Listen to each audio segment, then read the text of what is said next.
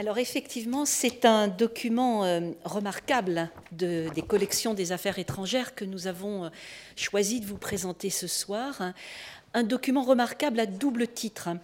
D'abord euh, pour sa forme tout à fait remarquable, tout à fait précieuse.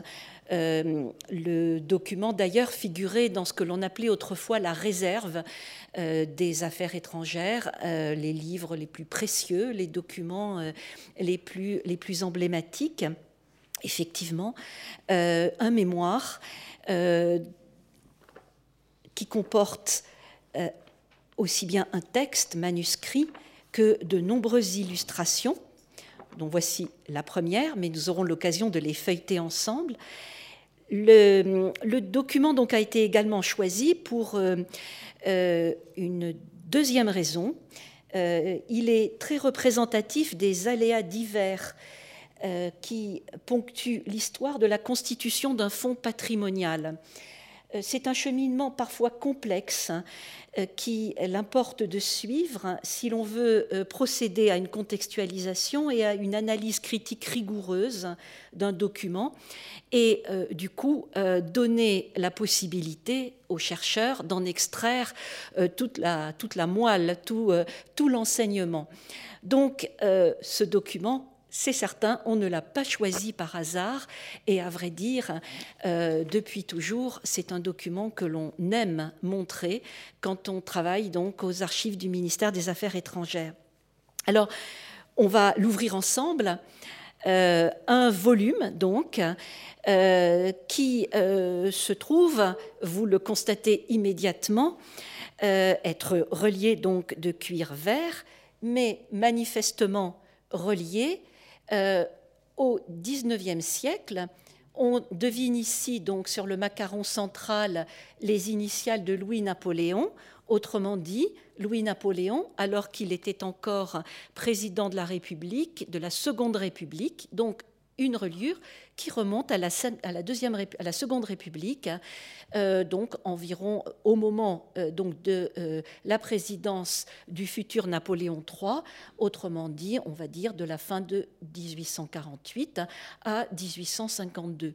Alors, on devine évidemment un vocabulaire donc iconographique tout à fait classique avec l'aigle napoléonienne, le faisceau de licteurs et puis euh, deux chérubins qui euh, sont de part et d'autre de euh, ce, ce, macaron, avec en réalité les symboles de la paix et de la guerre. Donc l'épée guerrière donc tenue par le chérubin de droite et le traité de paix donc sur euh, ce rouleau euh, tenu donc par euh, le petit personnage de gauche et on se souvient évidemment de la future remarque, enfin future, le futur engagement donc de Napoléon III, l'empire c'est la paix. Alors, passé cette reliure, nous constatons donc que la reliure a été faite bien longtemps après euh, la conception de l'ouvrage, puisque je reviens ici au titre. Il s'agit donc de la relation de la Moscovie en l'année 1731. Euh, Et là, on devine par Monsieur le duc de Lyria, ambassadeur, une deuxième main à continuer le mot, à compléter donc euh, l'abréviation, donc de Sa Majesté chrétienne à Saint-Pétersbourg durant trois années. Alors, quelques mots sur donc euh, l'auteur, en tout cas un auteur présumé. Euh, il s'agit donc euh, du duc de Lyria, ambassadeur donc du roi d'Espagne en Russie, effectivement entre 1726 et 1730. Euh, il y a donc un représentant en Russie euh, de l'Espagne à ce moment-là.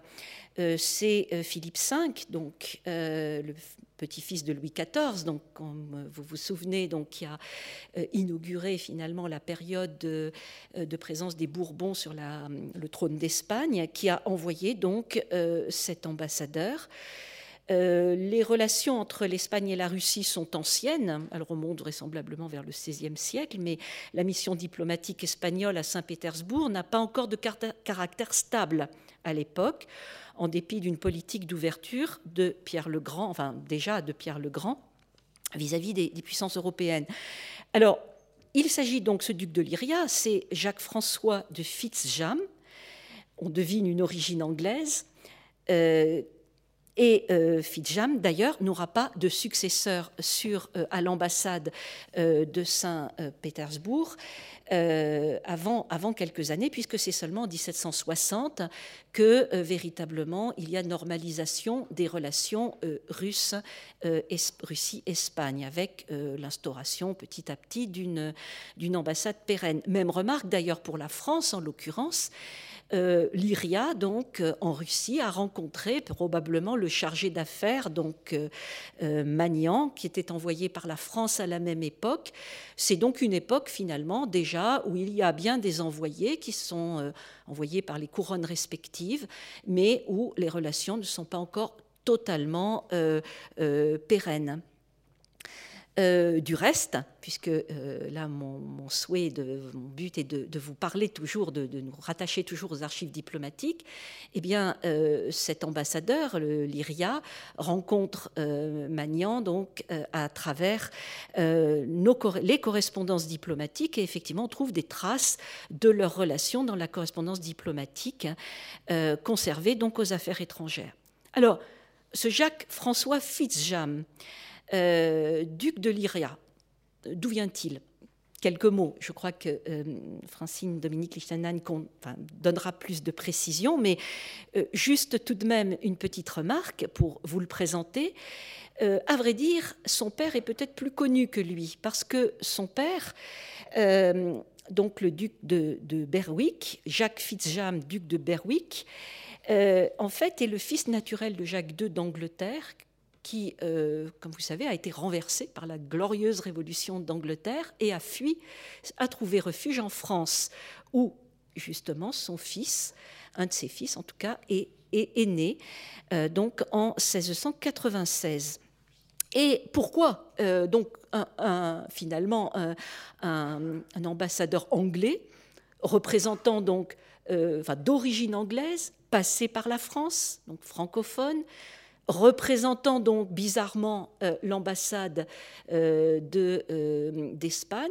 c'est un petit peu étrange. Alors en réalité, il faut revenir à l'histoire de son père, donc Jacques, duc de Berwick, qui, arrivé en France, a eu une carrière militaire très, très brillante et qui s'est illustré particulièrement au moment de la guerre de succession d'Espagne. Et pour cela, on a été récompensé particulièrement par le roi d'Espagne, euh, qui euh, lui a euh, donné, donc ainsi qu'à son fils, la dignité de Grande Espagne.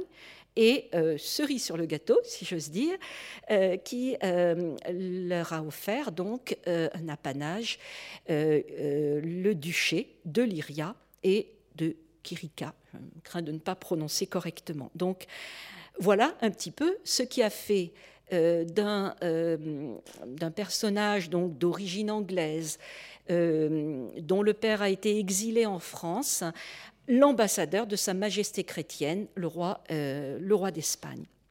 Alors, une fois qu'on a présenté un petit peu ce, duc de Lyria, je vais vous proposer de répondre, enfin d'essayer de répondre à une première question. pourquoi ce volume est-il conservé au ministère des Affaires étrangères? Parce que ça ne s'impose pas, ça n'est pas logique. Pourquoi? Parce que le ministère des Affaires étrangères et sa direction des archives, en réalité, ont vocation à recueillir les archives émanées du ministère des Affaires étrangères, ou euh, euh, depuis donc euh, l'origine de ce ministère, qui remonte très grosso modo à l'extrême fin du règne d'Henri III. Donc, il n'est pas logique d'y trouver un mémoire rédigé par un ambassadeur d'Espagne. Ce mémoire, transmis en théorie à l'administration espagnole, aurait dû se retrouver dans les archives espagnoles. Donc c'est un premier mystère que je vous propose de lever. Là, nous allons avoir la clé de ce mystère et je vous propose d'ouvrir le volume et particulièrement de regarder sa page 1. Alors, euh, vous voyez qu'ici, d'ailleurs, j'en profite pour vous dire qu'il y a une double pagination.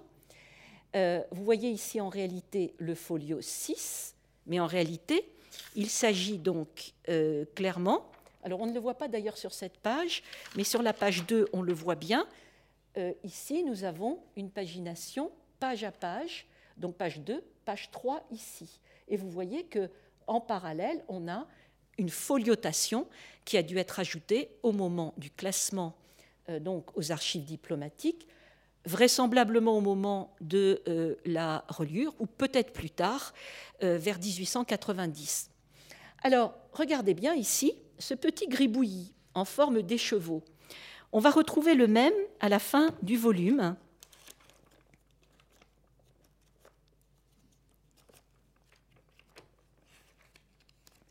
Voilà, au, folio 112, c'est-à-dire page 187. Donc ces deux petits gribouillis. Eh bien, de quoi s'agit-il? Il, s'agit du paraphe de Maître Delalleux, notaire à Paris. Alors, qu'est-ce qui se passe? Eh bien, euh, Maître Delalleux, notaire à Paris, euh, est euh, convié, donc est mandaté pour établir donc l'inventaire de la succession du duc de Saint-Simon, le célèbre mémorialiste. Euh, d'ailleurs, je salue euh, la présence donc, du président donc, de la Société des études Saint-Simon. Je remercie. Euh, eh bien, ce notaire est effectivement invité à faire euh, l'inventaire d'une succession un peu problématique parce que le duc de Saint-Simon avait beaucoup de créanciers et donc il fallait faire attention à ce que rien ne soit exclu euh, de la succession, c'est-à-dire qu'il fallait évidemment éviter que des créanciers viennent se servir. Et l'évêque de Metz, le, euh, qui, normalement devait être euh, euh, l'héritier pardon, de, Saint-Simon, euh, aurait été évidemment particulièrement ennuyé par, par ces, distractions de documents. Alors, le, duc donc meurt le 2 mars 1755. L'inventaire donc le notaire de Lalleux procède à l'inventaire et c'est à ce moment-là donc qu'il établit un inventaire donc que d'ailleurs on ne retrouvera pas, mais euh, dont euh, l'auteur en fait euh, d'un ouvrage sur les collections des affaires étrangères aura quand même pris soin de porter à la postérité, puisqu'effectivement dans un ouvrage publié à la fin du XIXe siècle on retrouvera cet inventaire. En tout cas, voilà, nous avons déjà une première piste nous avons donc euh, établi que ce volume est rentré dans euh, la succession Saint-Simon.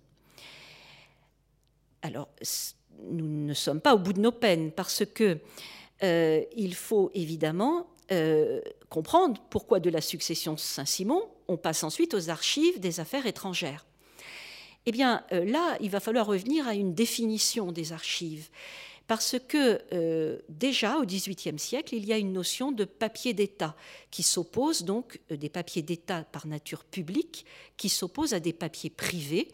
Les papiers privés, un, secrétaire d'État des Affaires étrangères aura tout à fait la possibilité de l'emporter et à juste titre, donc il est conservé dans son héritage. En revanche, les papiers publics qui émanent de son activité en tant que euh, administrateur en fait des, affaires étrangères, eh bien, euh, il a absolument dès le XVIIe siècle euh, dès le XVIIIe siècle, il euh, n'est pas autorisé à les emporter. Et du coup, les documents doivent impérativement être récupérés par l'administration des affaires étrangères. Eh bien, c'est ce à quoi pense le ministre Choiseul lorsqu'en 1760, il décide de, de saisir la succession Saint-Simon, c'est-à-dire en fait le cabinet donc des manuscrits de Saint-Simon.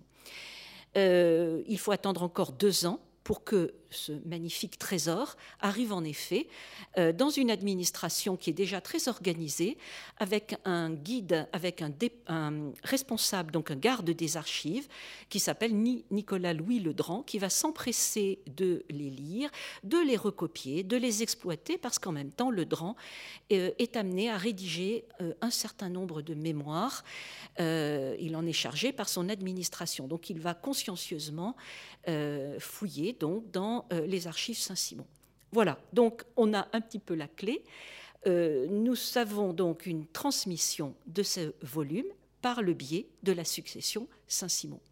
Tout ceci ne nous dit quand même pas, euh, la totalité ne nous permet tout de même pas d'arriver à répondre totalement à la question, c'est-à-dire la question corollaire, c'est au fond comment le duc de Saint-Simon est entré en possession de l'ouvrage. Alors là, il nous faut revenir euh, en 1721. Euh, Saint-Simon obtient à ce moment-là euh, du régent. Vous savez que Saint-Simon, donc après, s'intéressait énormément aux affaires étrangères lors de, son passage donc à Versailles, voilà, dont il s'est fait effectivement le, le témoin. mais très concrètement, il est rentré donc au Conseil euh, des Affaires étrangères, donc il est au Conseil de Régence, pardon, en 1715, euh, à la faveur évidemment euh, donc bah, après après la mort donc de, de, Louis XIV et grâce à la faveur de son grand ami. le régent Philippe d'Orléans. Donc il a effectivement exercé des fonctions officielles qui justement ont légitimé euh, l'acte euh, de euh, Choiseul de récupérer ses papiers. En 1721, il obtient du régent d'être nommé ambassadeur extraordinaire à Madrid, d'ailleurs en doublon avec l'ambassadeur en place, Molévrier. Saint-Simon donc est chargé d'une mission très particulière, très précise. Il s'agit de faire la demande solennelle du mariage entre la fille du régent et le prince des Asturies, donc fils de Philippe V. Mariage dont vous vous souvenez très certainement qu'il s'agissait en quelque sorte d'une double opération.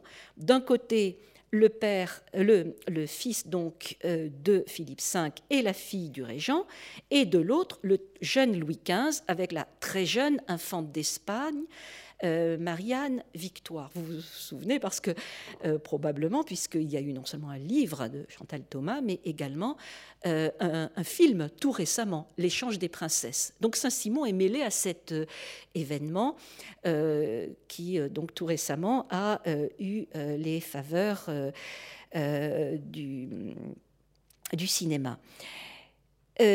Saint-Simon, donc, euh, c'est une, mission très courte et de pur apparat, euh, selon les termes de, Dubois, donc euh, le conseiller donc, pour les affaires étrangères du régent. Saint-Simon arrive à Madrid le 21 novembre 1721 et quitte la capitale espagnole le 24 mars 1722. Donc vous voyez, c'est très peu. Dans une lettre écrite à Dubois à son arrivée, il indique Quoique mon affaire ici ne soit que fonction de cérémonie, je suis si neuf au métier que j'ai une frayeur infinie de mal faire. Euh, c'est probablement euh, par fausse modestie hein, qu'il euh, avoue cette sorte de méconnaissance des affaires, des affaires extérieures. Mais néanmoins, il va rechercher un appui sur place qui puisse le guider dans les méandres du protocole espagnol. Alors là, il va faire appel à un ami, qui est en l'occurrence le duc de Berwick dont nous parlions tout à l'heure, qui est justement le père de Lyria. Et euh, si l'on se réfère aux mémoires de Saint-Simon, tome 7, page 851 exactement selon l'édition de Yves Coirot, eh bien, euh, nous avons euh, un petit peu, nous, allons, nous sommes bien sur la piste de ce qui va mettre Saint-Simon en relation avec le duc de Lyria. Je le cite, ce qui me fut infiniment utile, c'est qu'il euh, fit de lui-même, donc il parle du duc de Berwick, euh, il fit donc euh, de lui-même demander au duc de Lyria, son fils, établi donc en Espagne, de me servir en toutes choses. Il le fit au point de ne dédaigner pas d'aider si bien Sartine sur ce qui regardait mes équipages, que je dois avouer que dans un temps si court pour la paresse et la lenteur espagnole, je n'aurais sans lui trouvé rien de près en arrivant. Mais en quoi il me servit le plus utilement, ce fut à me faire connaître les personnages, les liaisons, les éloignements, les degrés de crédit et de caractère, et mille sortes de choses qui éclairent et conduisent dans l'usage et conduisent adroitement les pas. Donc, quelque part, si Saint-Simon Saint-Simon sans Lyria n'aurait pu conduire sa mission à bien, si l'on en croit ses, euh, euh, mémoires. Et du reste, euh, là encore, je vais citer les mémoires, il donne un portrait très flatteur, un petit peu plus loin, du duc de Lyria. Le duc de Lyria avait de l'esprit et des vues. Il était agissant et courtisan, connaissait très bien le terrain et les personnages, était autant du grand monde que cela se pouvait en Espagne, à la tristesse de laquelle il ne s'accoutumait point. Il n'aspirait qu'à s'en tirer par des ambassades, comme il fit à la fin, et il aimait si passionnément le plaisir qu'il en mourut longtemps après à Naples. Après être revenu de son ambassade d'Allemagne et de Moscovie, il passa au retour par la France et me donna par écrit des choses fort curieuses sur la cour de Russie. Nous avons donc la clé qui nous permet d'expliquer comment Lyria et Saint-Simon se sont rencontrés et du coup comment le volume, euh, la relation de la Moscovie, est entré donc en possession de Saint-Simon. Donc, si j'ose dire, la boucle est bouclée. Résumons-nous. Les, choses fort curieuses sur la cour de Russie ont été offertes à Saint-Simon par Lyria à son retour de Vienne, où il avait été envoyé après sa mission à Saint-Pétersbourg, qu'il quitte donc en octobre 1730. Euh, en tout cas, donc, euh, vraisemblablement, le volume a été donc offert à alors le volume ou de moins les éléments qui ont permis de composer le volume ont été donnés à Saint-Simon. Probablement donc entre 1734 je parle sous le contrôle donc de Francine Dominique Lichtenheim euh, donc retour de Vienne. Et avant 1738 qui est la date de sa mort à Vienne. Deuxième étape donc entrée aux affaires étrangères en 1762, troisième étape le volume est relié au moment d'une opération de classement des papiers entre 1850 et 1852. Donc vous avez un petit peu l'historique, l'histoire de ce volume, tout ce qui a bien pu lui arriver, au moins depuis le moment où il a été offert à Saint-Simon. Alors retour maintenant au volume lui-même, le texte et les images. Quelques indices. Notre question qui va demeurer posée reste néanmoins la question de l'auteur. Parce que si nous voyons les premières lignes, certes, euh, le volume est écrit à la première personne. Alors vous voyez en effet, si on peut zoomer, donc vous pouvez lire vous-même, quoique j'ai là presque toutes les relations imprimées de la monarchie de Russie, j'ai trouvé dans les trois années que j'ai été ministre du roi, notre Seigneur en cette cour, qu'il y a dans la plus grande partie de ces relations une infinité d'erreurs. Donc il parle bien à la première personne. Je signale donc, peut-être euh, si on peut aller à la fin de la page, donc ce n'est nullement mon intention de donner cette relation au public. Ce que j'en fais n'est uniquement que pour instruire mes enfants et pour ma propre curiosité, pouvant assurer que je ne rapporte rien que je n'ai vu moi-même. Donc vous voyez, il, il est vraiment très clairement, il se met euh, en avant. On aurait pu penser que le duc de Lyria lui-même aurait, sinon écrit le volume, mais du moins composé le volume à partir d'éléments disjoints. Alors, en effet, le problème, c'est justement les éléments euh, qui composent le volume. Regardez bien ici, la question que nous allons, qui demeure posée, alors, peut-être, oui, excusez-moi. Déjà, première chose, revenons au titre. Si l'on parle de, rédacteur du volume, euh, nous ne parlons pas forcément de la personne qui a tenu la plume ou qui a tenu le pinceau pour les aquarelles. Il peut très bien s'agir d'un volume qui a été recopié après coup. en tout cas nous l'avons vu, il ne peut avoir été recopié que avant 1755, date de la mort de Saint-Simon.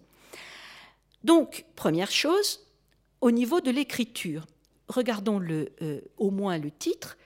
Tout de même, ce que l'on note, c'est Relation de la Moscovie en l'année 1731, mais par M. le duc de Lyria, ambassadeur de Sa Majesté chrétienne à Saint-Pétersbourg, a quand même été rajouté après coup. Est-ce par euh, la personne qui a. Alors, ça n'est forcément pas par le scribe du reste du volume, puisqu'on voit que les écritures sont très différentes.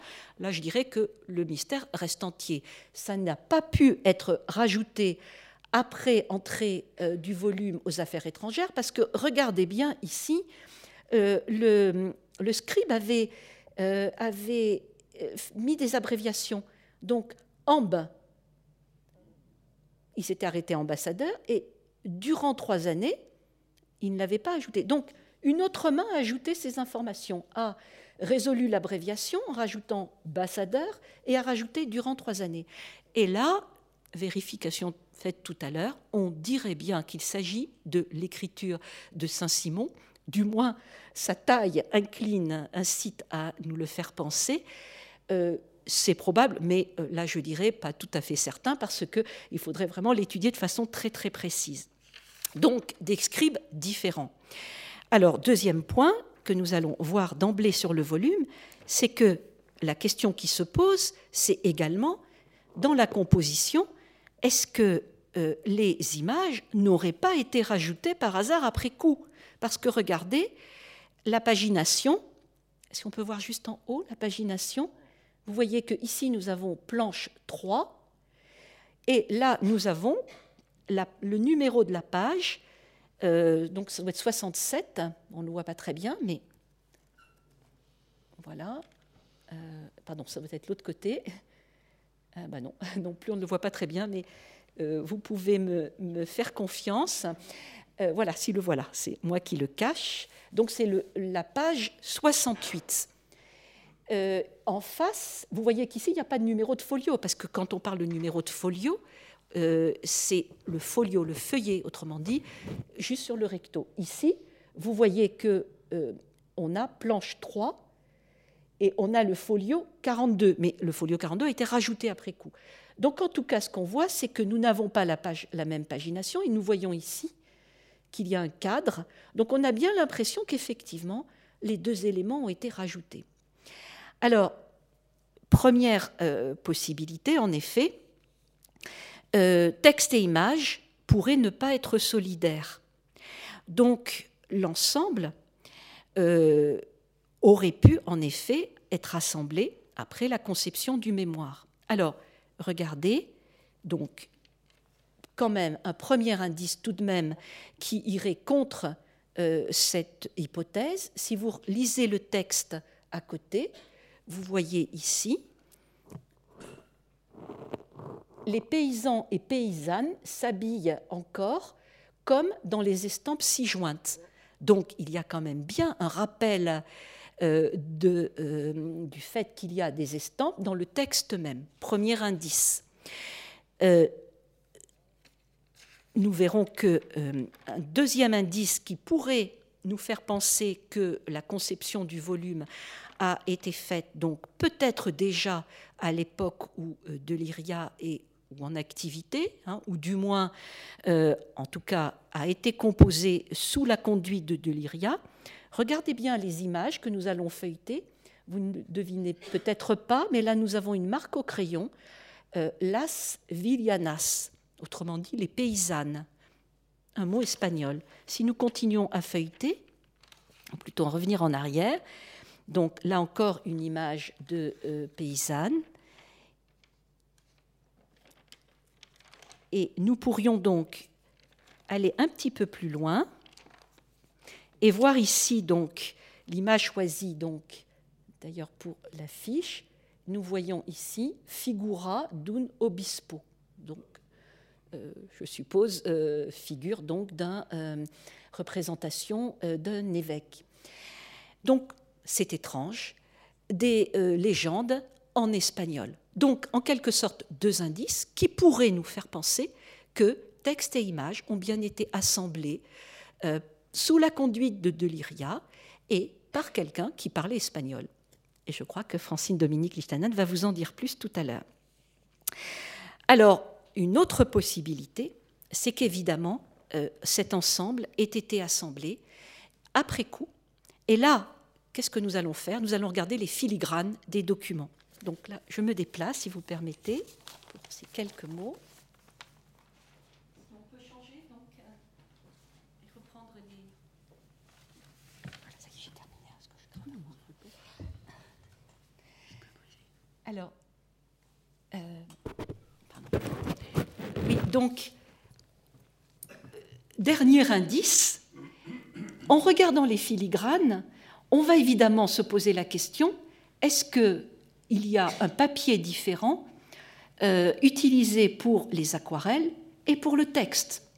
Et là, surprise, nous, avons constaté, grâce aux travaux, donc, euh, à la patiente euh, exploration de nos collègues de l'atelier du ministère des Affaires étrangères, de l'atelier restauration et numérisation, euh, donc euh, Tristan appelle, en particulier que je salue ici, que je remercie, euh, eh bien, on a constaté cette chose tout à fait étonnante que le, on trouve au moins trois types de filigranes, dont deux ont été tout à fait identifiés.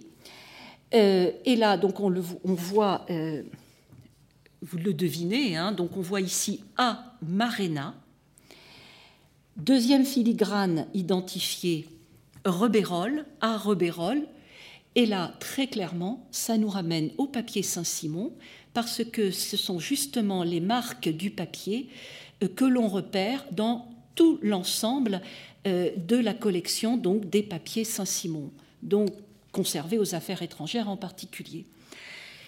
Troisième type d'ailleurs de filigrane, celui-là je vous avoue que nous n'avons pas encore identifié, ce que l'on constate en tout cas dans le volume, c'est que ces filigranes se succèdent indifféremment entre le texte écrit et les images ou le support des images. Donc un indice qui va aller euh, donc nous, nous, nous, nous, amener donc à formuler une hypothèse contraire à celle euh, donc, que je formulais précédemment, c'est-à-dire que là, pour le coup, il y aurait eu copie ou recopie des éléments donnés par Lyria à Saint-Simon, et donc l'ensemble de la composition du volume eh bien, aurait été faite dans l'entourage de Saint-Simon. En tout cas, la seule chose en tout cas dont nous pouvons être véritablement sûrs, c'est que le volume tel qu'il est a bien été euh, transmis en 1755 dans la succession Saint-Simon et ensuite s'est retrouvé donc sous cette forme en 1762. Donc voilà quelques pistes. Vous voyez que c'est presque un roman policier qu'on a voulu, euh, que j'ai voulu donc dérouler euh, sous vos yeux. Et maintenant, nous allons rentrer plus dans le détail et progresser aussi dans, dans ce roman et donc, euh, je laisse la parole donc à Francine Dominique Lichtanen. Je vous remercie euh, de votre attention. Alors, euh, le roman policier continue. moi-même, j'ai été amenée à travailler. vous pouvez mettre. Alors, je ne sais pas si je peux le faire moi-même. Ah oui, pardon. Alors, je ne suis pas du tout connaisseur de. Reprendre le dossier. D'accord. Et euh, donc été amenée à travailler sur ces textes parce que j'ai fait une étude sur l'aumônier d'ambassade, euh, le père Bernardo Ribera, qui était dominicain et qui accompagnait le duc de Lyria en Moscovie. Euh, euh, Ribera est né en 1684, donc il est de 12 ans l'aîné euh, de Lyria. C'est un homme qui entre à 15 ans dans les ordres, qui est docteur en théologie, qui parle parfaitement le latin, le grec comme il se doit à l'époque. Il va apprendre le slavon, donc il pourra s'entretenir avec ses pères quand il sera en Russie. Euh, Ribera se manifeste très tôt par un comportement, disons, rebelle, étant donné qu'il s'oppose à la présence sur le trône espagnol d'un Bourbon et surtout qu'il critique euh, son attitude par trop absolutiste et marquée par la cour de Louis XIV. Il est donc écarté euh, de Barcelone, Ribera est catalan. il voyage en Espagne et on le retrouve tout à coup comme aumônier de cette ambassade. Alors, comment est-ce qu'on manie ça? Ah d'accord. Parfait. Voici ici donc un portrait de Bernard Ribera en 72, très peu de temps avant sa mort, il, sera nonagénaire, euh, qui a été fait à Vienne, où il restera, contrairement à Deliria qui va continuer sa, sa route euh, en tant que diplomate jusqu'à Naples où il va mourir. Ribera, lui, donc, reste à Vienne et il mourra au couvent des Dominicains euh, qui existe toujours à Vienne. Alors, quel est l'objectif de cette ambassade? Donc, évidemment, euh, les objectifs sont commerciaux. Euh, Pierre Legrand, Madame Nathan l'a dit tout à l'heure, euh, fait les premiers pas pour rapprocher ces deux pays. Et nous sommes à un moment où, en fait, la veuve de Pierre le Grand est toujours sur le trône de Russie. Donc Ribera est euh, avec Ricardo Valls, qui sera plus tard un ministre très célèbre, et Ribera quitte l'Espagne dans l'idée donc euh, de rejoindre cette Russie qui les rassure. Pourquoi? Parce qu'il y a la veuve de Pierre le Grand qui est sur le trône, qui elle continue vraiment fidèlement la politique d'ouverture de la Russie envers le monde occidental et qui semble être, avec ses ministres, une partenaire euh, tout à fait ouverte donc à, euh, un dialogue et l'établissement de relations diplomatiques régulières. Sauf qu'en cours de route, ils ont la mauvaise nouvelle que Catherine décède d'une brève maladie et que c'est son petit-fils, un garçon de 12 ans, qui lui succède. Évidemment, qui dit un enfant qui succède, dit bataille des factions, dit manipulation de l'enfant, c'est évidemment pas lui qui régnait, mais il a été récupéré par un clan aristocratique qui voulait en réalité imposer une forme de monarchie constitutionnelle à la Russie et mettre un terme à l'autocratie et surtout mettre un terme à ces réformes de Pierre le Grand, qui en réalité euh, n'étaient pas vraiment bienvenues, surtout dans l'ancienne aristocratie boyarde. Pourquoi? Parce que d'une part, le climat à Moscou est beaucoup plus agréable euh, qu'à Saint-Pétersbourg et qu'ils y avaient leur somptueuse demeure et leur terre beaucoup plus proche que en vivant à Saint-Pétersbourg. Donc, ils avaient tous le désir, en fait, de revenir à Moscou. Donc, la construction de Saint-Pétersbourg n'était pas du tout si bienvenue qu'on ne l'imagine en voyant ça du point de vue occidental. Ils arrivent donc en novembre 27, donc après, euh, disons, la déclaration euh, que Pierre II sera le successeur de Catherine Ier, ce qui n'est pas évident, parce que Catherine a des enfants qui restent, et la couronne aurait pu passer vers ses enfants. Mais ils arrivent donc dans cette période un peu difficile d'interrègne. Il reste que quelques semaines à Moscou, euh, à Saint-Pétersbourg, pardon, pour partir à Moscou pour assister au couronnement. Pour Deliria, ce couronnement est une chance de se positionner parce que, par hasard, l'ambassadeur d'Autriche n'est pas encore arrivé en Russie, il est en route, il est coincé par la neige, euh, donc il n'est pas là, et la France n'est pas représentée par un homme du même rang. Nous n'avons qu'un simple représentant et pas un ambassadeur, donc c'est pour les catholiques c'est la première puissance catholique sera donc l'Espagne qui sera présente à ce couronnement. Euh, petit détail très important aussi que j'ai pas dit tout à l'heure, Ribera y passe euh, part en, Espagne, euh, en Russie, avec le titre de nonce ou missionario apostolico. Donc il part avec l'accréditation du Saint-Siège. Donc ça c'est très important pour la suite. Donc voici la situation. Peu de temps après, donc deux ans plus tard, le traité de Séville, signé entre euh, les trois pays, France, Espagne et Grande-Bretagne, met un terme à ce conflit anglo-espagnol. Car quel avait été le but, officiel du moins, de cette mission? C'était évidemment de faire intervenir la Russie dans ce conflit en faveur de la France et de l'Espagne pour, évidemment, dans un long terme, restaurer la dynastie des Stuarts en Angleterre. Donc ça, c'est le réel but qui explique que cette mission a été confiée à Deliria, petit-fils du dernier roi euh, d'Angleterre, euh, mais aussi euh, la présence catholique d'un dominicain. Et vous verrez tout de suite pourquoi. Le pauvre Pierre II meurt après trois ans de règne, enfin pseudo-règne évidemment, et donc la dynastie des Romanos s'éteint en lignée masculine, et parvient sur le trône Anna Johanovna, une nièce de Pierre le Grand, qui euh, est d'abord attirée sur le trône euh, en, signant un papier comme quoi elle accepterait cette fameuse monarchie constitutionnelle qui hantait les esprits déjà à l'époque. Or, au moment du couronnement, elle déchire le papier, elle le jette à terre, et ça sera probablement ce seront probablement les dix années d'autocratie les plus féroces que la Russie va connaître au XVIIIe siècle. Donc, deuxième femme impératrice sur le trône de Russie, il ne faut pas l'oublier quand même.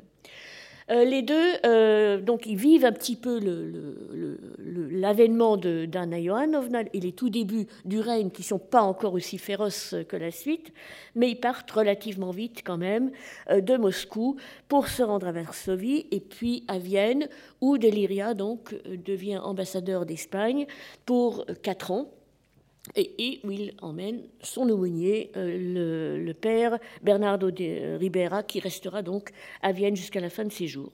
Et comme l'a dit euh, Madame Nathan, il y a une rupture des relations diplomatiques entre l'Espagne et la Russie jusqu'en 61. Alors, euh, il faut voir que Ribera, j'abrégerai un petit peu cette partie-là, euh, continue à publier. Il publie plusieurs ouvrages dont je vais reparler sur la religion des Russes. Ça l'obsède et il est, je dirais vraiment le. Hein? Oui, d'accord. Et euh, on peut vraiment dire qu'il est à l'avant-garde euh, du combat pour la réunification des deux églises, donc réunification de, de l'Église romaine avec l'Église orthodoxe, dans deux objectifs. Évidemment, écraser le protestantisme en Europe, ça c'est un premier objectif peu réaliste, mais aussi déjà, et Catherine la Grande reprendra ce projet, c'est d'instaurer un monde orthodoxe sur le pourtour oriental de la Méditerranée et diviser en quelque sorte l'Europe entre l'Europe et même les parties européennes occupées par les Ottomans entre catholiques et, euh, donc schismatiques, si j'ose dire, ou euh, orthodoxes. Donc, comme on l'a déjà dit, Lyria quitte Vienne, il meurt en 38. Il y a un autre aumônier euh, qui avait été euh, rattaché à l'ambassade espagnole. Euh, lui, il part en Hollande et il rédigera lui aussi ses souvenirs sur la religion des moscovites qui ne nous intéressent pas dans ce contexte. Mais par contre, Ribera fait une brillantissime carrière à la cour viennoise. Il est nommé théologien de la cour, devient le conseiller de Charles VI, puis de Marie-Thérèse, euh, et il est à supposer, car la cour autrichienne, ne l'oublions pas, était largement francophone, qu'il ait aussi connu notre langue. Donc, en tout cas, qu'il ait eu des notions de français. Donc, Ribera euh, est euh, honoré d'un fascicule résumant sa vie, ce qui est quand même pas rien pour un dominicain, même s'il est théologien de la cour. C'est le portrait que je vous ai montré tout à l'heure. Et il meurt donc très très âgé, à Vienne. Mais revenons donc aux énigmes de cette relation de Moscovie en l'année 1731. D'une part, on peut constater euh, que, et je viens ici en complément à ce qu'a dit euh, Madame Nathan, euh, que les illustrations sont inégales dans leur exécution. Ça, c'est certain, ça, c'est un premier point. Bon, les commentaires en espagnol, on en a parlé.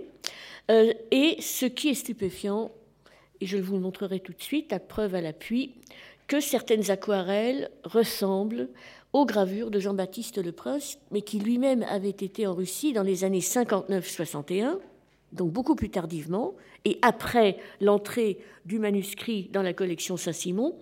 Euh, et euh, elles ont été publiées encore plus tardivement euh, dans Le Voyage en Sibérie, qui a fait scandale par ailleurs, de l'abbé Chap je connais assez bien l'iconographie sur la Russie. Je ne vous cache pas que je n'ai pas vu antérieurement de gravures ou de ou d'aquarelles qui ressembleraient à ce que je vais vous montrer maintenant.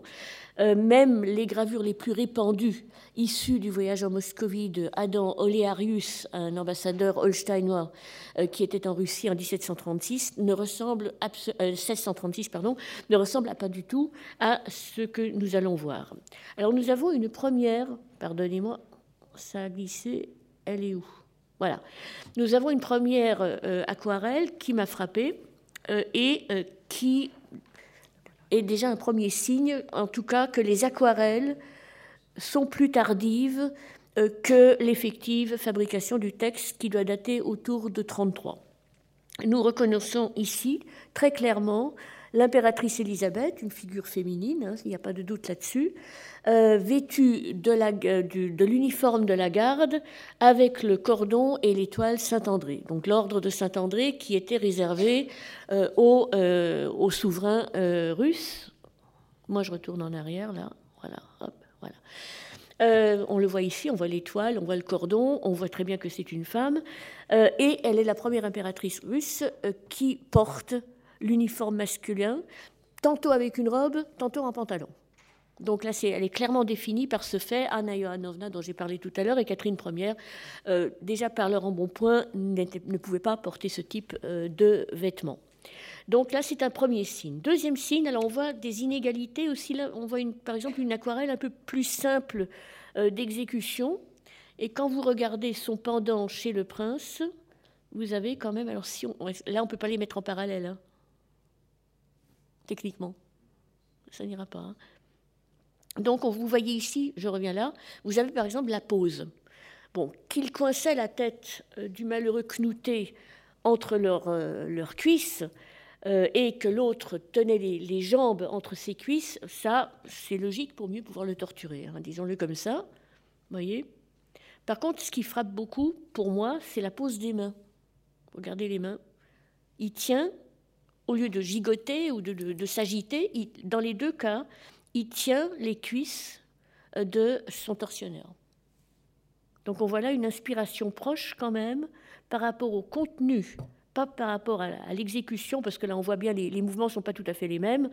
Euh, ça se rapproche un peu quand même, mais enfin, par contre, il y a une, je dirais, une position qui paraît quand même assez traître euh, et qui dit maintenant qui a influencé qui, ça c'est la grande question. En tout cas, je n'ai pas trouvé de gravure antérieure qui montre donc le, supplice des Batog ou du Knut, tout simplement, euh, avec tant de ressemblances. Autre élément, nous avons donc ici un évêque, ou plutôt un métropolite d'ailleurs, un métropolite, donc selon euh, le manuscrit que nous avons ici. Je vais laisser Madame Nathan montrer l'original.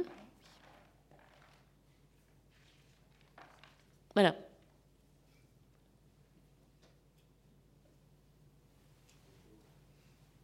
Les couleurs sont absolument magnifiques. La conservation des couleurs, c'est stupéfiant. Et vous avez la gravure et vous voyez, d'une part, il y a euh, la position des mains. Je vais revenir en arrière. Regardez la position des mains. La tenue, en général, la tenue du, visage, la barbe. C'est quand même extrêmement proche. ça, a vraiment attiré mon regard quand j'ai vu ça. Mais justement, c'est chronologiquement, euh, les filigranes le prouvent, pas possible que ce soit une copie, donc que l'aquarelliste se soit inspiré de Le Prince. Donc est-ce que ce serait Le Prince qui aurait piqué quelque part euh, ces, ces, aquarelles? Ce n'est pas exclu. Pardon. Nous avons ici, euh, là, cette fois-ci, un évêque avec sa Bible ou son psautier. Et puis nous avons la gravure. Et la, la, pose de la main surtout. La pose de la main, il a encore la barbe, les cheveux. La pose de la main, vous voyez Même les détails du costume.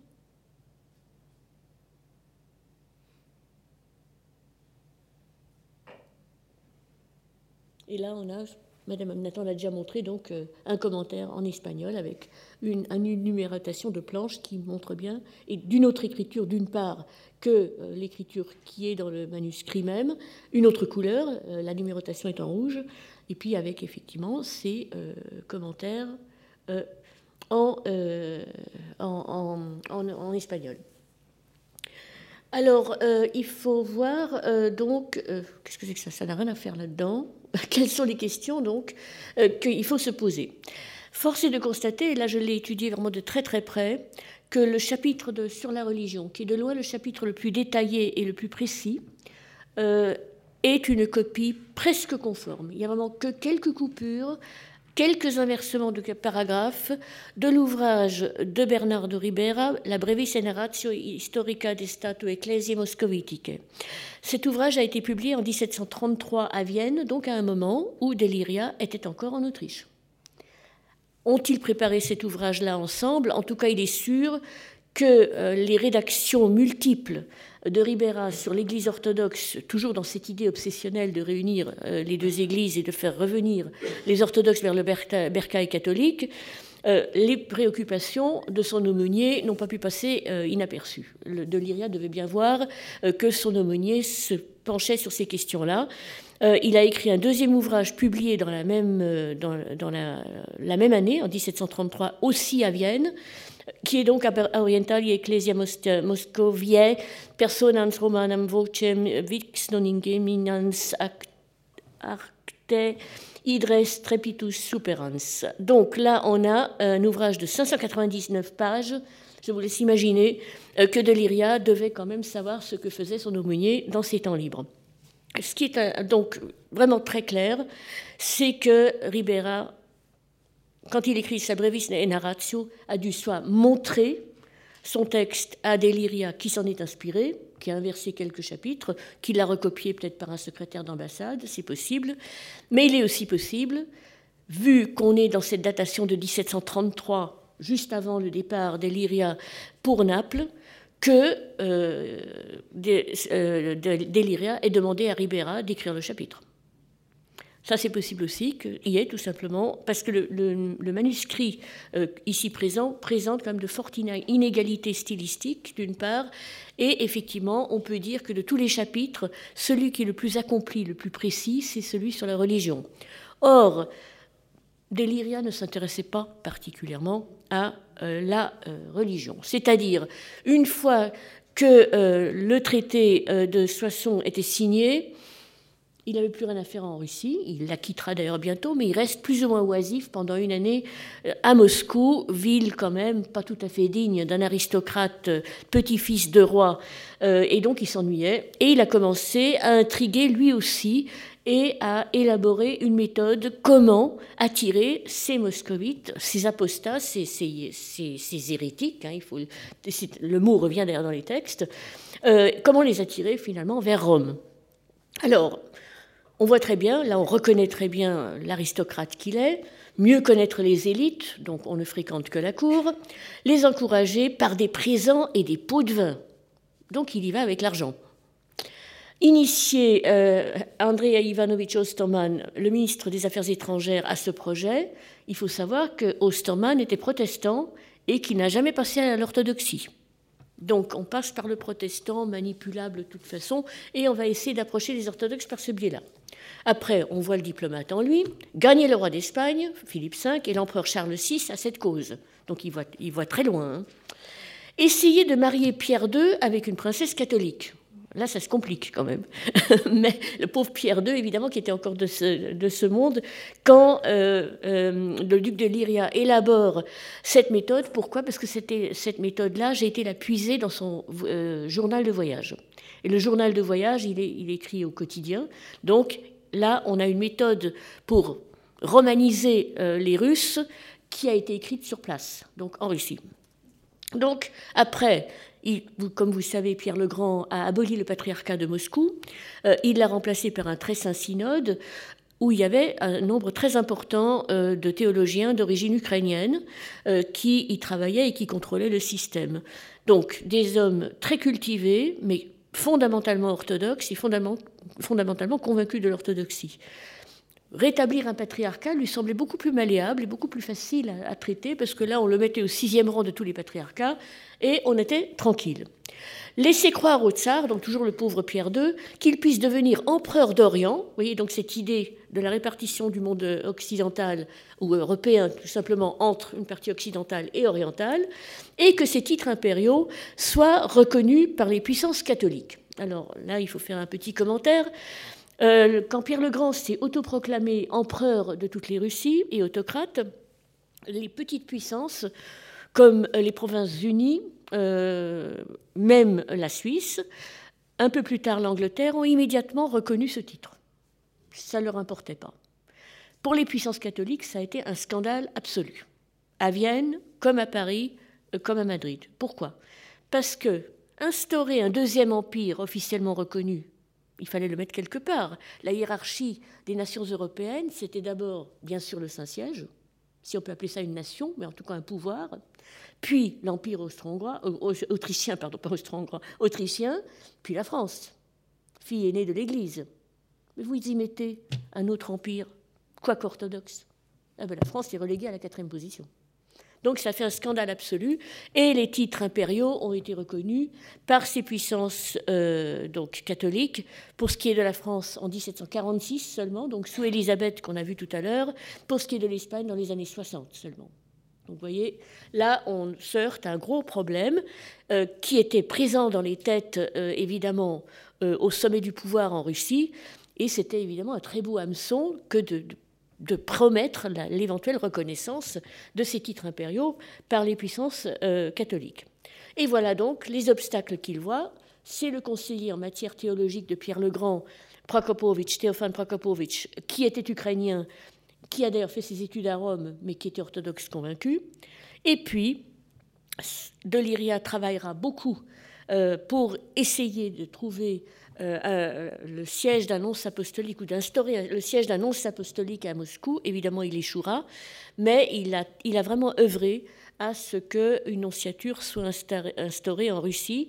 Euh, il faudra attendre 1783, donc l'époque de Catherine II, pour qu'un premier nonce apostolique euh, soit pendant deux ans, à titre extraordinaire, installé en Russie. Donc vous voyez, on part vraiment d'une logique diplomatique, d'une logique politique, et pas d'une logique de terrain. Passons chez les méthodes de Ribera. Alors là, ce sont exactement les méthodes que nous retrouvons dans le chapitre du manuscrit ici présent et dans la Brevis Narratio. Donc c'est là encore qu'on voit, en tout cas qu'au niveau du contenu, ce chapitre sur la religion ne répond pas aux convictions de l'Iriade. Donc on revient à cette idée, soit qu'ils ont fait ça ensemble et qu'il y a eu des concessions qui, ont été faites, ou ce qui, à mon avis, est plus vraisemblable, c'est que Deliria ait laissé le chapitre sur la religion à euh, son aumônier. Alors, Ribera, lui, euh, il va sur le terrain. Il fréquente les milieux ecclésiastiques orthodoxes, les monastères, il participe à des offices religieux avec les Russes étant donné qu'il sait le slavon, il peut entamer les chants euh, religieux orthodoxes, il peut même faire des sermons euh, en slavon, ce qu'il a fait. Euh, je me permets une petite réflexion. En Russie, on voit, il y a quand on est en 1730 hein, à peu près, il y a une grande tolérance religieuse, c'est-à-dire on accepte qu'un dominicain catholique, dans sa tenue blanche, plus que visible quand même, euh, lisent des sermons et participent à la messe, alors que chez nous, en France, c'eût été absolument impensable que quelqu'un qui ne soit pas de religion catholique romaine s'exhibe en public lors d'une manifestation religieuse quelconque. Alors, je vais un peu abréger là. Euh, il participe donc à des offices. Il est très actif à l'Académie des sciences. Donc, il ne choisit pas la voie diplomatique ou politique. Il choisit la voie scientifique, ce qui est très significatif. Il est proche donc des grands penseurs euh, du moment euh, siégeant au, Saint-Synode. il fait des essais de théologie, rédige des essais de théologie en slavon qu'il fait circuler. Donc là encore, on voit, je dirais même, il y a, carrément du prosélytisme actif hein, chez Ribera. Euh, et puis, par contre, il est très didactique, il ne cherche jamais, et là on revient encore une fois au texte qui est euh, dans ce manuscrit, jamais à convaincre les Russes de leurs erreurs. Il ne les accuse pas. Il n'accuse jamais les Russes, il ne dit pas mais non, mais c'est complètement faux ce que vous faites, mais vous êtes des schismatiques, vous êtes des apostats, pas du tout. Au contraire, euh, il essaie de leur montrer par l'histoire, par les textes, euh, que c'est une divergence à caractère historique qui est tout à fait remédiable. Euh, et d'ailleurs, dans le texte qui est ici présent, très souvent, euh, Ribera dit, comme chez nous, ils font ceci, à l'instar de nous-mêmes, ils font ceci, etc. Donc il essaie de montrer plutôt au contraire des, exemples euh, pour prouver que euh, catholiques et orthodoxes sont en fait extrêmement proches et que c'est un, élément historique, c'est-à-dire le schisme de Photios, qui est responsable de ce désastre, c'est-à-dire de la séparation des églises. Donc il diminue systématiquement ces différences et on retrouve exactement cela dans le texte euh, ici présent. Donc on voit là tout le contraste entre Deliria et Ribera. Ribera euh, qui essaie de faire du terrain, qui essaie justement de se rapprocher, de montrer les similitudes, et Deliria, et ça manque totalement dans le, dans le manuscrit sur la Moscovie, euh, Ribera, Deliria qui y va vraiment de main plutôt ferme et très politique. Alors, ici, donc, euh, ça, on va peut-être le laisser, euh, parce que là, les fascicules de notre ami euh, Ribera nous intéressent peu. Ce qui est intéressant aussi, c'est que nous avons donc les essais. Oui, on peut peut-être faire défiler les. oui, exactement. Hein on va voir le manuscrit. Le temps que je termine. Et donc, alors, il y a différentes questions qui se posent. La première, donc, il y a un voyage, euh, un journal de voyage du duc de Lyria, qui, pour ce qui est, et j'ai pas tout étudié, je me suis concentré vraiment sur les questions religieuses, tranche donc sur le texte euh, que voilà de la religion, le chapitre de la religion des moscovites. Le chapitre de la religion des moscovites est parfaitement conforme à quelques coupures points et un vibrant appel aux Russes réunissons-nous. Alors, on imagine le pathos euh, qu'il y a dans le texte. Alors ça, ça manque évidemment dans cette relation, parce qu'un tel appel aux Russes n'a pas sa place dans ce type de relation. Euh, le contenu est exactement le même, mais il y a encore un autre élément. C'est qu'il y a, et nous ne savons pas, Madame Nathan et moi-même, où, où est ce texte. Il existe un pendant en espagnol de cette relation à Moscovie. Elle a été publiée en 1890 malheureusement, l'éditeur ne donne aucune indication. Donc aucune indication précise de source, aucune indication euh, du lieu où est conservé le manuscrit. Une chose est certaine, en tout cas dans l'édition de 1890, il n'y a, pour ce qui est de l'édition espagnole, pas la moindre illustration. Et pourtant, j'ai vérifié, il parle d'estampes. Alors où sont-elles? Où sont-elles? À mon avis, euh, est-ce qu'elles auraient dû figurer dans l'édition espagnole, ce qui expliquerait les titres en espagnol? C'est possible. Ça aurait dû partir en Espagne avec peut-être un deuxième manuscrit, peut-être qu'il y a eu deux manuscrits qui ont circulé, et elles auraient dû partir en Espagne, elles sont restées en France avec la version française. Ça me paraît être assez plausible. Mais ça n'explique toujours pas la ressemblance avec les gravures de Le Prince. C'est ça le problème.